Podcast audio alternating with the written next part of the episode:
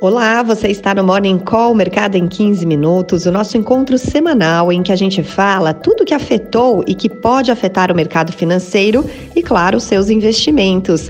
Essa é uma realização do Estadão Blue Studio em parceria com Itaú Personalité. Acompanhe agora a conversa desta semana. Olá, bom dia. Chegue mais. Está começando mais um Morning Call Mercado em 15 Minutos. Seja bem-vinda e seja bem-vindo você que escolheu clicar aqui no nosso link nesta segunda-feira hoje é dia 14 de agosto de 2023. E você também pode nos ouvir em formato podcast a qualquer hora do dia. Basta procurar nas plataformas de streaming pelo canal Estadão Notícias. Eu sou a Michelle Trombelli, como você sabe, jornalista, todas as semanas por aqui, sempre muito bem acompanhada dele, o professor Martim Iglesias, que é especialista líder de investimentos do Itaú. Bom dia, Martim, tudo bem? Tudo bom, muito bom dia, Michelle, muito bom dia também a todos aí os que nos assistem. Vamos lá, vamos olhar para trás e também ver o que nos espera nessa semana que está só começando. A gente teve mais uma semana de perdas ali, com nono pregão seguido de queda do Ibovespa. Essa é a maior série de baixas em 25 anos. Na semana, a queda acumulada ficou em 1,21%, com o principal índice da Bolsa de Valores de São Paulo aos 118.065 pontos. Martim, era de certa forma um resultado esperado, porque a Bolsa está com agosto, por enquanto, tão ruim. É, não é tão incomum também que, que a Bolsa comece caindo é, no período do, de início do ciclo de corte de juros, tá? Mas o que nós tivemos aí foram notícias é, ruins, piores do que esperado, tanto na China como nos Estados Unidos, né, particularmente ali na China, a recuperação parece bem mais lenta do que o esperado, e isso tem impactado, deve continuar talvez impactando aí o mercado de commodities. Por aqui tivemos quedas importantes de, de, das empresas ligadas a esses setores, a Vale, né, a própria Petrobras teve quedas importantes, né. De fato, isso se reflete no comportamento dos investidores estrangeiros, né, como a redução, a retirada de algo como 6 bilhões é, de reais aí é, recentemente. Então, a gente está tá com todo esse movimento que explica de alguma forma é, o comportamento da bolsa. Uhum. Bom, e o fato de o IPCA de julho ter vindo um pouquinho acima da expectativa pesou também para esse resultado do Ibovespa. Na sexta, o IBGE divulgou o IPCA, que é o principal indicador de inflação aqui do país, subiu 0,12%. Qual foi exatamente o impacto disso? É, é, o número em si foi um pouco pior do que as expectativas, tá? Então, o número veio 0,12, as expectativas estavam na casa de 0,8%, mas a composição do número em si não foi tão ruim, pelo contrário, foi até positiva. Tá? Tanto o núcleo como o setor de serviço acabaram mostrando aí uma desaceleração, foram melhores do que o esperado, né? E, e isso de alguma forma compensou, né? Foi até positivo o número. O número vinha em queda desde fevereiro, muito impactado também pela questão da redução do preço dos automóveis pelo programa do governo. Agora isso sai da base, portanto não impacta mais o número, é, mas o número está tá, tá sob controle. É, em 12 meses nós estamos aí com uma inflação acumulada aí de 4%, vem caindo gradativamente, tá? E isso deve sinalizar, inclusive, né, ou deve provocar, né, ou fazer com que o Banco Central acabe mantendo aí o ritmo de redução dos juros, né, que foi, foi iniciado na semana passada com meio ponto percentual de corte, deve continuar, uhum. eles mais ou menos avisaram isso, sinalizaram isso no mercado. Com isso, a gente acha que os juros devem fechar em 11,75% nesse ano, não dá para descartar, aliás, como a própria rata é, do Banco Central não descarta, que se vierem surpresas positivas, talvez o ritmo possa vir a ser elevado, mas não é exatamente isso que está é, no plano principal do Banco Central. Uhum. E que outros dados econômicos a gente pode destacar da semana passada, Martim? Acho que é muito importante a questão do PAC, né, do Programa de Aceleração é, do Crescimento, né, o volume de investimentos na casa de um trilhão de reais em quatro anos espalhados aí.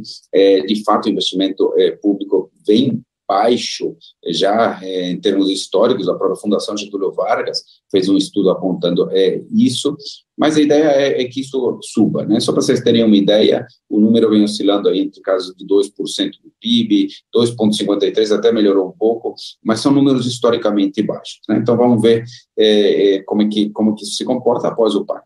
Tivemos números uhum. também de vendas no varejo, né, vendas no varejo é 1,2% de crescimento, um pouco acima do que se esperava, puxado aí por automóveis, é, puxado também por supermercados, então foi importante, e tivemos também esse setor de serviços, né, com um crescimento de é, meio por cento, é, esse sim, dentro das expectativas, Michel. Então tivemos aí é, vários, vários números aí sendo divulgados durante a semana. É, nos Estados Unidos, as principais bolsas fecharam sem uma direção única na sexta-feira e também na semana. No acumulado dos cinco últimos pregões, apenas Dow Jones teve valorização de 0,62%, SP500 caiu 0,31% e Nasdaq perdeu 1,9%. Os papéis de tecnologia foram os mais afetados, Martim. Sim, sim, exatamente. Né? Acho que esses números de inflação no conjunto acabaram sendo piores do que esperado, particularmente o índice de preço ao produtor, que saiu na sexta-feira, né? e aí, obviamente, isso pode ter impacto no mercado de juros e, e as ações de tecnologia são mais sensíveis a isso. Né? É, na sexta, o número que saiu foi o índice de preço ao produtor, PPI, um número de 0,30%, é, por cento, é, pior do que as expectativas, bastante puxada aí pelo setor de serviços, com uma alta de meio por cento, e aqui a preocupação que fica é se de fato termina ou não o índice de elevar, o número, é, as elevações é, da taxa de juros, né? Então, acho que essa é a preocupação que está um pouco aberta. Por outro lado, o índice de preço ao consumidor, que é mais importante até do que ao produtor, é, veio em linha com as expectativas, uma alta de 0,16%, portanto, de alguma forma compensa isso, tá? É, a inflação é, em 12 meses, ela acabou caindo de 4,8 para 4,7, é, mostrando esse processo de queda, de redução da inflação, de desinflação, como a gente fala, é bastante é, é gradual. A nossa visão aqui é de que, de que tem mais chance de parar mesmo, tá? É o ciclo de elevações de juros, tá? Então, provavelmente aí na nossa visão, na próxima reunião, é, deve manter. É, que mais que nós tivemos aí? É, no mercado internacional tivemos a Europa, né, com alguma é, queda importante das cotações, né, com todas as preocupações aí é, globais, com as preocupações também em relação aos Estados Unidos e ao comportamento dos juros. Acho que foi mais ou menos isso, Michelle. Bom, e aí, diante de todo esse cenário de baixa das principais bolsas, como é que se comportou o dólar na semana passada? É, o, o dólar subiu, né? 0,59%, fechou cotado na casa de 4,90 né, então uma alta relevante, até é, preocupações exatamente com o ritmo dos juros nos Estados Unidos, portanto, inflação lá, início do corte por aqui, então tudo isso acabou afetando o dólar, provocando essa elevação. É, algo de, de volatilidade no mercado internacional, algumas preocupações com, com a China, também acabaram provocando eh, essa alta do dólar, um movimento meio mundial da semana passada, tá? No mês, a alta aí é relevante, tá? 3,69%, mas obviamente se a gente olha o movimento no ano, é de uma queda importante, 7,1%, tá? em 2023. É, nossa uhum. perspectiva é que o dólar acabe fechando o ano na casa de 5%, 5% não, 5 reais, e de 5,25 aí em 2024. Muito bem. Aí, falando em projeções, você já falou aí a do dólar. Conta para a gente quais números o Itaú atualizou recentemente aqui para o Brasil, é, para esse e para o próximo ano. É, acho que o mais importante aqui, tivemos uma, uma melhora na nossa projeção do PIB, né, atividade bem melhor, mercado de trabalho continua forte, então melhoramos a projeção de 2,3% de crescimento para 2,5% de crescimento, tá? É importante, tá? Em 2024, o crescimento está mantido na nossa projeção de 1,5%. Desemprego, também mantivemos esse número, é 8%, é, e inflação, tivemos uma queda, né? Acho que os números vêm mostrando isso, e aí o número saiu de, na nossa projeção de 5,1 para 4,9 em 2023, de 4,4 para 4,3 em 2024, tá? É, o pano de fundo aqui é uma questão fiscal que melhora, né, precisa das aprovações finais, precisa das implementações, mas temos aí o novo acabouço fiscal que, né, certamente ajuda em todas essas melhoras nas projeções, é, déficit que a gente está vendo aí do PIB 1% em 23, 0,8% em 24, sendo que a dívida PIB fecharia neste ano em 75% do PIB, né, e 78% do PIB em 2024. Então, acho que o conjunto geral da obra aqui dá para dizer que, que as projeções melhoraram, tanto da inflação Boa. quanto não, eu estava olhando aqui as do que o Boletim Focus divulgou agora há pouco, né? Você pegar aqui o PIB, o Itaú está dizendo 2,5 nesse aumento, e o do Focus também aumentou, mas aumentou agora para 2,29%, quase 2,3%. Bom, e vamos lá rapidamente também, sem querer trazer tantos números aqui para quem nos acompanha, mas é importante a gente dar esse panorama das expectativas que vocês revisaram também para o cenário global, não é isso, Martim? Pois é, também revisamos aí para, para, para o cenário global, a gente acabou revendo aqui é, o crescimento do PIB dos Estados Unidos de 1,7 para 2,1 né, neste ano e de meio para 0,8 em 2024. A gente está vendo a economia bastante forte lá nos Estados Unidos, né, então, né, é, muito resiliente. Né.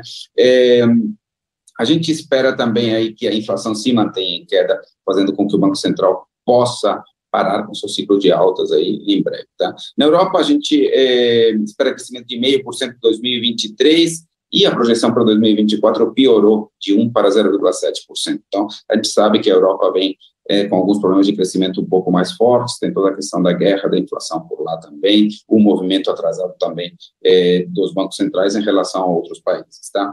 É, no banco, é, com relação ao, ao, Banco Central Europeu, a gente teve aqui a sinalização, né, de que, de que pode chegar aí o fim do ciclo de apertos de juros, né, com a taxa aí de 3,75%.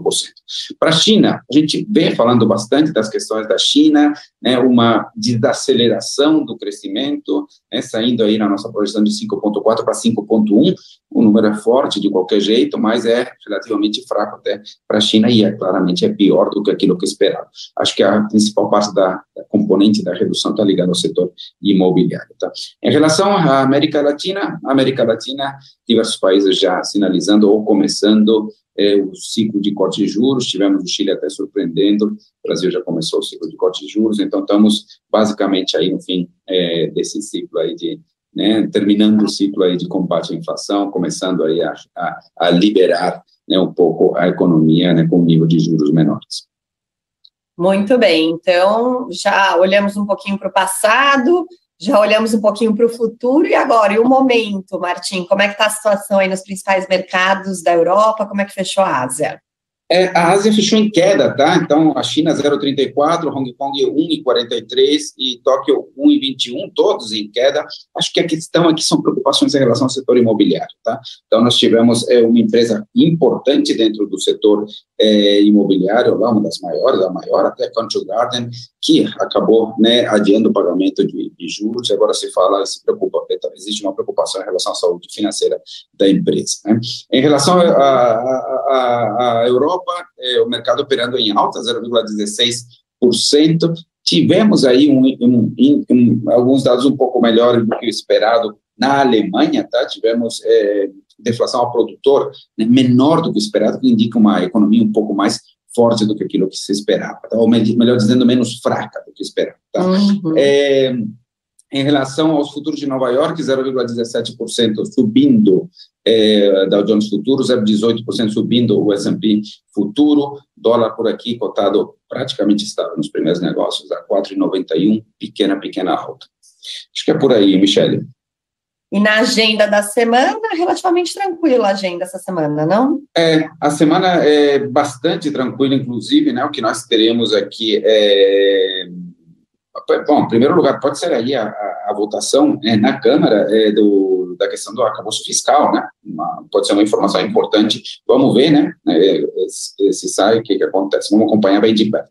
É, de, vamos continuar também acompanhando o andamento da, da reforma tributária no Congresso. Hoje, não sei, não vi ainda se saiu, não tinha saído a última vez que, que chequei. É, eu dei uma olhada aqui e não achei também, IBCBR, é, não achei né? Também. O IBCBR, né, que é a prévia do PIB, super importante, né, lembra que da última vez foi, foi uma decepção, foi um número bem negativo, é, vamos ver se, se, se, sai em breve. É, teremos também hoje à noite divulgação de produção industrial na China, número também muito importante, dado que a China tem trazido volatilidade ao mercado. Tá? É, na quarta-feira, daí nós teremos a ata da última reunião de política monetária do Banco Central dos Estados Unidos, importante, e prévia do PIB também da zona do euro. É, acho que é isso, numa semana, como você comentou, um tanto mais vazia de dados relevantes. Ó, oh, acabei de ver aqui o BCBR, saiu. É, cresceu em junho, ele voltou a crescer, né? Subiu 0,63%, depois daquele tombo, né, de 2% é. em maio, de acordo com as expectativas aqui. Tá é, se a gente olhar no ano, acumula alta de 3,42%, só que em 12 meses, 3,35%. Então, alta de 0,63% é, dentro do esperado, né, Martinho? Perfeito, não, perfeito. Dentro do esperado, foi importante ter vindo nas expectativas, porque da outra vez, de fato, foi uma surpresa negativa bastante forte. Então, é importante ter é. vindo aí nas expectativas. Bom, e para fechar hoje, vamos falar aí sobre o Drex, Será que vem uma nova forma de pagamento tão popular como o Pix, Martins? Explica, explica melhor para a gente do que se trata essa novidade. Muito legal, né? Isso aí é o real digital, né? Quer dizer, uma, uma versão aí, basicamente uma moeda é, que ajuda aí na, na aprofundar, digamos assim, a, a, digitalização, que começou com o próprio Pix, né? É, a ideia aqui, então, é que ela tenha o mesmo valor do real, né? Para um, né? então ele deve equivaler ao real, mas ele permite e facilita de alguma forma transações fora do horário bancário, né? então torna isso ainda mais fácil. É, a ideia é implantar isso no final, é, até o final de 2024, né? E aí, de fato, começar com o funcionamento. A ideia é trazer mais agilidade é, ao mercado, quem sabe, né, todas as suas transações se tornarem mais rápidas, se tornarem mais seguras, inclusive ainda mais seguras do que já são. E acho que há, há uma grande expectativa, de fato, de, de se será um, tão bem sucedido, ou até mais né, bem sucedida do que o próprio Pix. A lógica é como se fosse uma criptomoeda, mas regulada pelo Banco Central, é isso? É, exatamente isso. Tem uma dinâmica, uma lógica, uma infraestrutura de tecnologia de uma criptomoeda regulada, com preço controlado, né? Portanto, trazendo uhum. bastante mais agilidade às transações. Muito bem, esse é o Morning Call, nosso encontro semanal, mercado em 15 minutos, todas as segundas-feiras, às 9h15 da manhã. E lembrando que essa conversa também fica disponível em formato podcast nas diferentes plataformas de streaming. Basta buscar por lá Estadão Notícias. E eu e o Martim, a gente faz companhia também aí no seu fone de ouvido, para qualquer canto, para você ficar muito bem informado e preparado para encarar a semana. Obrigada por hoje, Martim. Até semana que vem. Tchau, tchau. Até semana que vem, Michele. Tchau. Obrigada a todos.